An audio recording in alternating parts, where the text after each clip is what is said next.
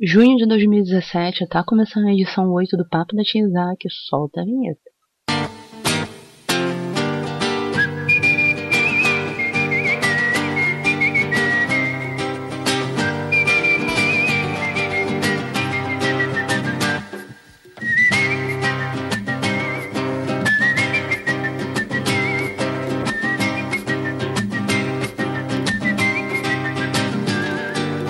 E você, seja bem-vindo, seja bem-vindo. Estamos ao vivo para todas as 52 terras com o Papo da Tia Isaac, o seu programa de nerdices e comentários aleatórios do Armadura Nerd. Lembrando que você pode seguir a gente em www.armaduranerd.com.br e ler as besteiras da pessoa que vos fala no Twitter, arroba tia, Isaac.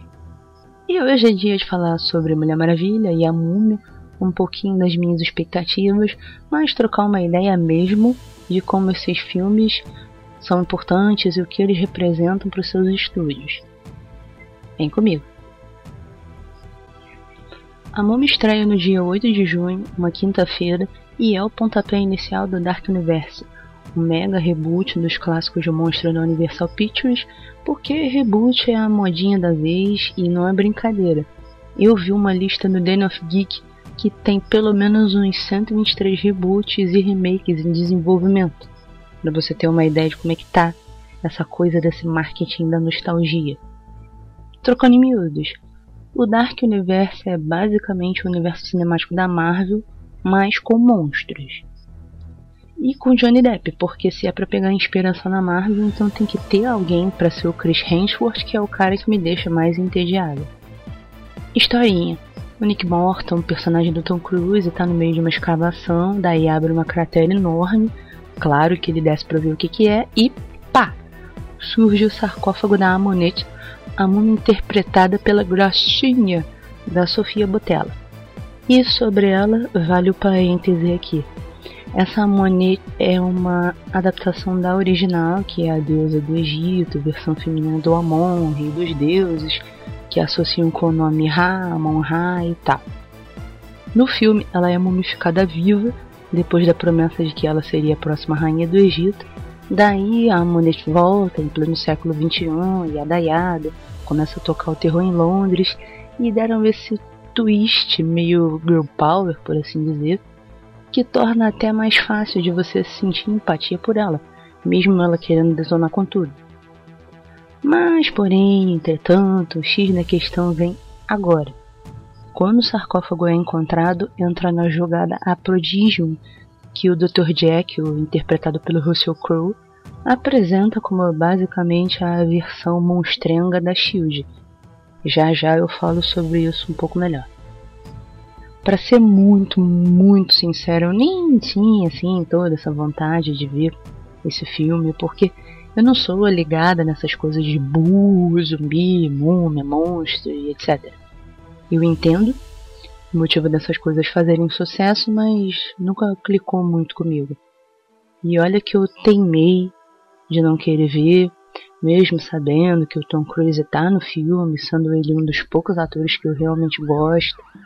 Mas no fim o coração Tiete não aguentou, eu fui convencida, então sim, eu vou assistir a Múmia. Aí eu acabei lendo mais as notícias, vendo mais entrevistas, os trailers, fui matutando umas coisas até bem interessantes sobre esse Dark Universe. Sobre a Prodígio. É uma organização secreta que trabalha identificando, estudando e até destruindo os monstros ao redor do mundo. E nisso você já de imediato pode traçar um paralelo com a SHIELD, que faz isso com ameaças superiores, tipo a Hydra, o Chitauri, Ultron e por aí afora. E essa explicação do Jack me lembrou muito de quando Nick Fury explica para o Capitão América o que é o Projeto Insight, e aí você fica, uhum, eu vi você aí, referência. Mas historinha. Depois disso tudo, o Jack explica que a Múmia pegou o Nick para Judas e agora ele tem poderes porque virou um hospedeiro dela. Saga Hades mandou beijo e ele diz que o único jeito de deter a Monet é se o Nick abraçar o monstro interior dele. Aí isso me deixou meio na dúvida. Tá, Ele vai virar um Capitão América do Egito e morre aí? Isso eu tô dizendo porque tem certas partes do trailer que ficou meio no ar essa questão dele ter que morrer para ela cumprir o propósito dela, mas sei lá, não seria estranho assim se promoverem ele alguma coisa desse Dark Universe, porque teria sentido, teria contexto. É só ver o Dr. Jack o mesmo, que acabou ganhando um status maior e aparentemente bem diferente do que a gente conhece. Médico Monstro, Jekyll e Hyde. Como é que vão, se é que vão, conectar todas essas histórias desses filmes? Já tem a Prodigium, que pode muito bem aparecer em todos eles, porque a função dela dá essa base para isso. Mas vai ter mais alguma coisa além disso? Eu não sei se eu estou dizendo isso por lógica de dedução ou se é no fim das contas a Tiete em mim falando, porque rolou um rumor do Tom Cruise estar tá sendo cogitado para novo Van Helsing. Então, sei lá o que a Universal está preparando em matéria de narrativa. E assim, foi que nem eu falei. Eu nunca gostei muito desse negócio de monstro, mas eu achei a ideia do Dark Universe bem válida, sabe? É consistente, tem um tipo de apelo diferente e para mim faz até mais sentido que um cara verde raivoso ou um loiro voando por aí puxado por um martelo. Fora que ele tem dois detalhes importantes a favor da Universal Pictures. Um é que a Marvel já abriu o caminho das pedras nos anos 2000 com esse negócio de universo cinemático, ou seja, o estúdio que vier depois dela com a mesma ideia tem um baita caso de estudo para se inspirar no que fazia, no que não fazer, sempre, claro, considerando o plano original do próprio estúdio. Daqui a pouco eu explico por que, que eu estou falando isso. E dois, esses filmes não são produções baseadas em material escrito, que aí sempre rola aquela polêmica de como adaptar para ser justo ao material de origem, mas ao mesmo tempo para ser original. No caso da Múmia, o filme tem uma premissa levemente inspirada no original de 1932, mas é isso. Então não tem toda aquela obrigatoriedade de seguir a mesma receita, porque você imagina que no Egito não existiu uma múmia, então significa que não tem só uma história, tem várias múmias, várias histórias, e não precisa fazer juiz a nada. É só ser um bom filme de múmia e estamos aí. É isso. Eu não tô exatamente interessada no Dark Universe pela perspectiva de consumidora, pelo menos por enquanto, mas é mais pela curiosidade como produtora de conteúdo, porque o negócio tem potencial. Eu gostei da ideia que os caras apresentaram. Os primeiros atores confirmados são bons, têm muito status e são até bem mais famosos do que o elenco de Vingadores era na época. Girando, chegou a hora de enfim falar do outro lançamento de junho que eu tanto quero ver, que tanto me interessa, que é Mulher Maravilha. Falta bem pouquinho para o mundo conferir esse filme que o povo está falando tão bem, que está rolando uma baita expectativa boa. E agora, nessa quinta-feira, dia 1 de junho, é a estreia aqui no Brasil. Mas fica por aí que na volta eu falo direitinho sobre isso. Você que é fã dos jogos de luta, jogador amador ou mesmo profissional, não pode deixar de conhecer o Counter Hit, o seu lugar para ficar em dia com tudo do mundo das pelejas. Entrevistas, notícias, tutoriais, avisos de eventos, links de streamings é a união da comunidade brasileira para sempre fortalecer o nosso cenário. Acesse counterhit.com.br e boa jogatina! Voltamos com o Papo da Tia Isaac, episódio 8 sobre a Múmia, Mulher Maravilha e o que os dois filmes representam para os seus estúdios. Sobre a Warner. Parece que o estúdio aprendeu a lição. Mostraram coisas sobre a Mulher Maravilha, mas não mostraram todas as coisas. Ainda existem umas dúvidas no ar sobre a trama para criar um mistério e incentivar as pessoas a irem ao cinema. Ou pelo menos eu não vi, porque geralmente eu só assisto os trailers, os spots de TV os trailers internacionais eu acabo por acidente ignorando. Historinha. Diana Prince é uma amazona, vive na ilha com a mãe, a rainha Hipólita, interpretada pela Connie Nielsen, e com as tias, uma delas a super, super badass da Antíope, interpretada pela Robin Wright. E eu quero aproveitar para confessar em rede nacional que quando anunciaram a Gal Gadot para Mulher Maravilha, eu fiquei sim meio na dúvida. Não foi hate, porque eu não sou esse tipo de pessoa. Eu mantive o coração aberto, mas ficou uma desconfiança inicial. Eu lembro dela em Velozes e Furiosos, eu vi esse filme que ela aparece várias vezes, mas a minha cabeça pensava: é o suficiente para ela levar para o cinema um personagem tão icônico tão famoso que entrou para a história com a Linda Carter, que por sinal eu costumava assistir a série. Mas no fim valeu super a pena porque ela ficou linda, maravilhosa e perfeita no papel. É uma pessoa bacana por demais. Eu recomendo você ver as entrevistas, em especial a pro Jimmy Fallon. E agora eu não consigo ver outra pessoa no papel. Aí surge o Chris Pine, que é o piloto Steve Trevor, yada yada, e no fim das contas eles saem juntos da ilha pro meio da Primeira Guerra Mundial. Tem um encontro com a Doutora Veneno, vai aparecer o Ares, e é basicamente isso. Eu já medi cara esse filme porque é uma produção de época, e era por isso que eu gostava de Agente Carter também, pela capacidade de recriar a um tempo que já passou, no caso a década de 50. E a Mulher Maravilha tem isso. Aí tem todo o histórico da personagem, porque ela é do tipo que, independente se você gosta ou não da DC Comics, se você conhece um pouquinho de cultura pop, você conhece a Mulher Maravilha e gosta dela, porque ela rompeu esse limite do pop e virou um ícone histórico mesmo do feminismo. E ainda tem outro plus: é um filme dirigido por uma mulher, e nunca antes uma mulher dirigiu um filme com 100 milhões de dólares de orçamento, o que ao mesmo tempo é triste quando você vê de tanto filme que teve milhões e milhões a mais de orçamento dirigido por homem e era filme ruim. É uma diferença monstra, mas eu ao mesmo tempo não tô tão ligada nisso porque a gente tem prova aí de que orçamento milionário não significa nada. O importante é você fazer um bom uso do dinheiro, seja ele pouco, seja ele muito. Por isso eu tô super empolgada com esse filme, não só pelo filme em si, que tá parecendo bem amarradinho e tal, mas por todo o contexto que envolve ele. Pensa. Um dia apareceu para mim no YouTube um vídeo de bastidores de Mulher Maravilha e eu amo ver essas coisas. Daí eu fui ver e era incrível você ver aquele monte de mulher linda, maravilhosa, vestida de Amazona. Mas daí uma hora aparece a Patty Jenkins, a diretora, e eu fiquei. Cara, que mensagem maravilhosa!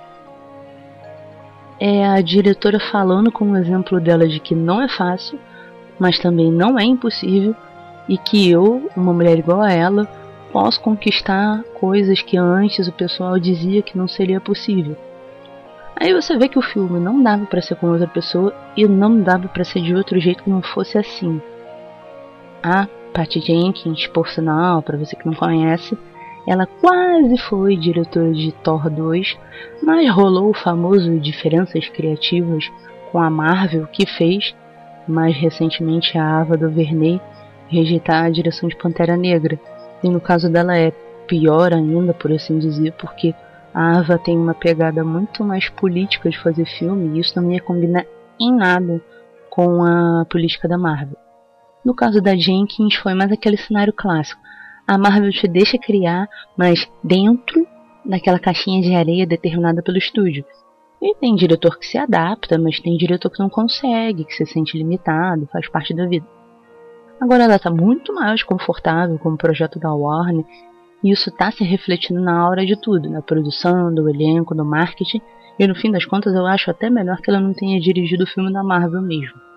Esse filme está bem diferente do que o universo estendido da DC apresentou até agora, e eu estou achando ótimo porque parece que tomaram noção de que essa abordagem dark, super séria, não tá colando 100% com o público. E olha que tem uma super demanda por filmes e séries de heróis mais adultos. Se você perceber, tem um paradoxo nisso, por quê? Tem demanda por esse tipo de filme, os filmes da Warner faturam bem até, mas falta aquele brilhinho para incentivar o engajamento da audiência, para ela se importar com a história que está sendo contada. Isso é um problema. Porque se você não consegue captar o público do nicho, será que vai dar para você captar o público casual? Que é em potencial um futuro fã? É uma pergunta. É a alma daquilo que, se não me engano, os roteiristas de Deadpool falaram uma vez. Filme de herói mais adulto tem hora e tem lugar. E sinceramente, para mim a Warner só partiu para os filmes sombrios para ficar oposto ao que a Marvel faz. Sei lá, as histórias da DC Comics o pessoal sempre diz que são mais sombrias, mas os filmes precisam ser? E se eles precisam ser, eles estão atingindo seu objetivo? Tem um objetivo claro, definido? Que a sensação que eu tenho muitas vezes é que esse universo estendido da DC ainda não achou a sua própria cara. E isso não é mimimi. Que você vai falar, é, mas você só tá dizendo isso porque você não gosta de filme adulto. Você só tá dizendo isso porque você prefere as coisas de criança da Marvel. Não. Eu amo um filme mais sombrio e dramático, desse que mexe com você, que faz você sentir que a coisa podia ter acontecido na vida real. Para mim, Logan é o melhor exemplo de filme desse estilo porque ele faz você sentir tudo. Não passa um nada sem que você sinta o impacto. E mesmo Deadpool foi um dark, entre aspas, por causa do tipo de humor que ele teve no filme, os links que ele faz com a cultura pop. E eu acho esses dois filmes os melhores exemplos para usar falando de Mulher Maravilha. Logan e Deadpool são claros na mensagem que eles querem passar. Um mostra o fim da jornada do Wolverine e outro mostra a origem do mercenário tagarela. Ponto. Esses são os focos. E tudo que acontecer precisa girar em torno disso. Como Mulher Maravilha é a mesma coisa, ou pelo menos o que mostraram até então dá essa impressão. O filme conta a história de origem da Diana, o treinamento, o primeiro contato dela com o mundo dos homens, e o filme gira em torno disso, basicamente. Desse crescimento inicial dela para ela se tornar a heroína que aparece em Batman vs Superman. E falando em Batman vs Superman, é por isso que eu tenho implicância com esse filme. Você vê que tentaram mais ideias legais de narrativa, mas qual é o foco da mensagem? O que é que você quer que eu sinta com o filme? É uma mensagem de raiva, de alegria, de emoção, o sentimento de épico, de amizade? É o que? Quando eu vi Batman vs Superman, eu fiquei. Tá. Ok. Beleza. Tô vendo as coisas, Tá passando as cenas. Tá. Mas o que, que era para eu sentir com isso? Por que, que eu tenho que me importar com o que esse personagem tá fazendo? Por que, que eu tenho que odiar esse personagem? Eu sei que existe a história da morte do Superman, mas não era para ter um pouco mais de impacto com isso, porque, poxa, morreu o Superman, o Superman, um ícone também da cultura pop e eu não tô sentindo nada. Estranho. Mas fica aí que eu vou fazer uma pausa pro intervalo e a gente volta pra continuar pisando nesses ovos. Quem disse que mulher não manja do mundo nerd, meu povo? Com a Gisele Henriques você fica por dia das notícias sobre games, TV, cinema, tem podcast para se divertir e todas aquelas coisinhas nerds que eu e você não vivemos sem. Acesse agora giseleenriques.com e divirta-se. Voltamos mais rápido que a capacidade de Barry Allen para bagunçar a linha do tempo e tentando responder as perguntas antes do intervalo. Eu não sei o que, era suposto eu sentir com Batman vs Superman. Claro, agora que o filme já passou, você sabe que o que tentaram vender foi o começo da Liga da Justiça. Mas deu certo. Aí vem um detalhe que eu debato até hoje comigo mesmo. Isso de mostrar primeiro a Diana adulta com 5 mil anos de idade criou dois cenários na minha cabeça.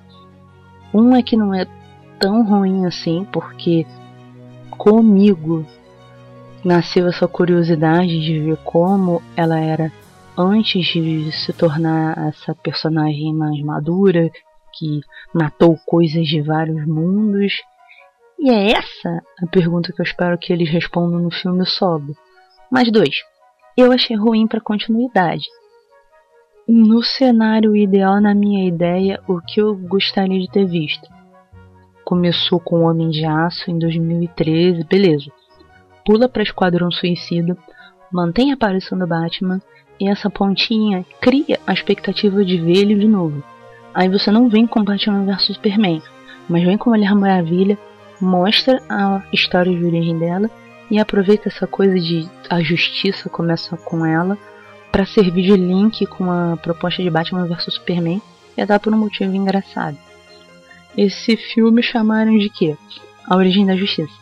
Aí a Mulher Maravilha tem um slogan de a justiça começa com ela. Pô, se Batman vs Superman já é a origem da justiça, por que a justiça começa com a Mulher Maravilha? Ficou meio doido. Mas aí seguindo. Se Batman vs Superman vem depois de Homem de Aço, Esquadrão Suicida e Mulher Maravilha, você já construiu a expectativa de ver o Batman de novo, já construiu a expectativa de ver a Mulher Maravilha adulta e de ver os dois juntos com o Superman, porque nenhum deles nunca se viu. E eu não não gostei de mostrarem os restantes da Liga da Justiça em Batman vs Superman, porque para mim tirou o efeito de surpresa. Mas nesse caso até seria interessante, porque essas aparições rápidas fariam os links para os filmes solos do Aquaman, do Flash, do Cyborg e do Batman. Mas sei lá, só uma opinião. Apesar disso tudo, eu tô animada, super animada com Mulher Maravilha, porque o elenco é muito bom. Dá pra ver a dedicação e o carinho do pessoal com a produção e vai ter humor, cara. Quando é que você achou de ver humor num filme da DC Comics? É aquilo que eu disse.